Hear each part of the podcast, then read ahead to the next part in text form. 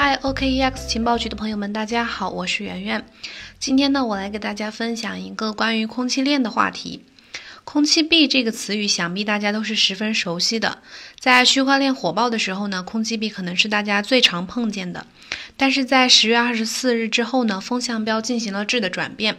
区块链技术的热度呢，大大超过了币圈的热度。可以说，在顷刻之间，之前默默无闻的很多传统企业都争相发布了自己关于区块链的布局和成就。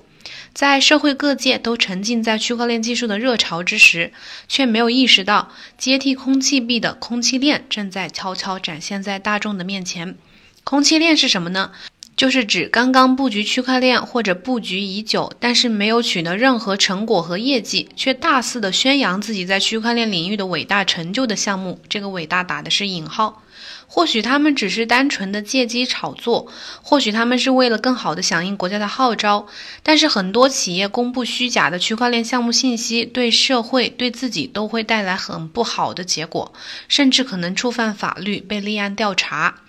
在十月二十四号之后啊，受区块链这个热度的影响，多家区块链概念股涨停，文化长城呢就是其中的一家。从十月二十四日之后呢，文化长城开始了持续一周多的涨停之旅，股价最高曾触及六点五四元每股。在此期间呢，文化长城得到了众多投资者的聚焦，但树大招风，风光的涨停背后也引起了监管机构的注意。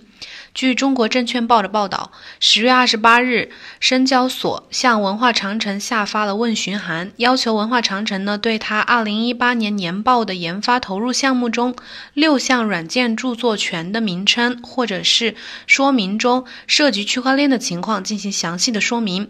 包括六项软件著作权的研发背景、研发周期、投入金额及研发人员、具体应用场景，以及已签订销售订单对公司经营业绩的影响等等。深交所在下发问询函的两天之后呢，也就是十月三十日晚间，文化长城回复了这个问询函。那么，文化长城是什么时候和区块链搭上关系的呢？主要是在公司二零一八年年报中有较大篇幅涉及到。但从回复来看，文化长城所谓的这个区块链技术，并没有对公司经营业绩产生影响，而且对于深交所要求说明的研发周期、投入金额等等关键问题，也给出了不明确的回复。不在此之前，文化长城已经是危机重重了。从以往的公告来看啊，其银行账户资金被冻结。到暂停上市的风险提告提示公告，二零一九年如果再被出具否定或者无法表示意见，或将面临暂停上市的命运。但是屋漏偏逢连夜雨，文化长城蹭的这个区块链这波热度啊，不但没有让结果变好，反而直接撞到了枪口上。文化长城十一月四号的晚间公告显示。呃，收到了中国证监会的调查通知书，因为涉嫌信息披露违法违规，公司被立案调查。结果让人感叹，这样看呢，空气链的危害是真的很大。只有把所谓的这个空气落到实处，才会无惧监管。其实不止文化长城出现了这个空气链的情况，还有想利用区块链这个大浪潮翻盘的暴风集团。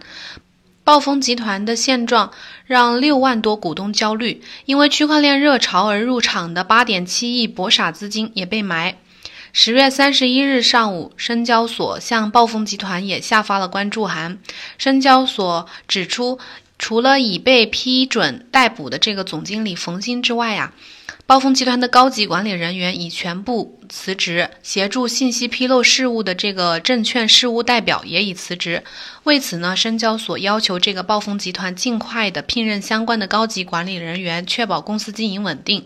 之所以陷入这种窘迫的情况呢，是因为暴风集团它的货币资金三百三十一点七亿万元，较上年年末减少了百分之六十七点四八；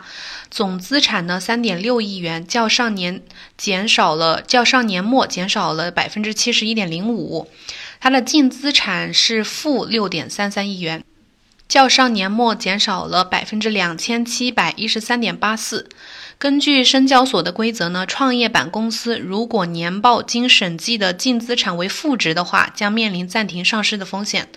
借助区块链这个东风啊，暴风集团顺利的让股价在短时间内取得了百分之二十五的涨幅，成交金额达。八点七四亿元，但是不过值得注意的是呢，这个呃它的股的流通市值总共才十点五八亿元。随着区块链概念的这个热度逐渐消退，八点七四亿的博傻资金呢，大多数都没有逃出来。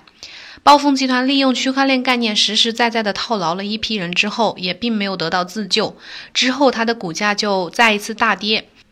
在十月二十八日，区块链白股涨停当日，区块链指数当日涨幅高达百分之八点八五。来到一周后的这个十一月四日。六个交易日内，区块链指数累计涨幅只剩下百分之三点零三，也就是它的热度，区块链热度是在逐渐下降的。在之前毫无声息的这些区块链项目呢，突然之间涌出来，本来就不是一件正常的事情。也许许多企业呢是有涉猎区块链业务的，但是做出成绩的很少。而现在大家呢都在大肆的宣扬自己的区块链项目，注水成分呢可想而知。要想更好的发展区块链，目前最为紧要的呢，就是要尽快的完善对于区块链的监管和管理。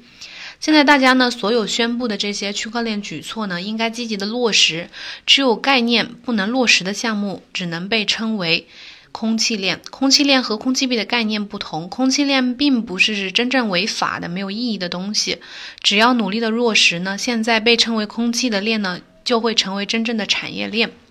区块链的时代正在一步步的逼近，大家齐心协力把区块链技术运用到我们生活的方方面面。我们也能相信，大家对于区块链有无上的热情，并能把自己现在发布于世但还没有落实的区块链项目呢，努力的落地应用。好了，今天的节目到这里就分享结束了，感谢大家的收听，我们明天再见。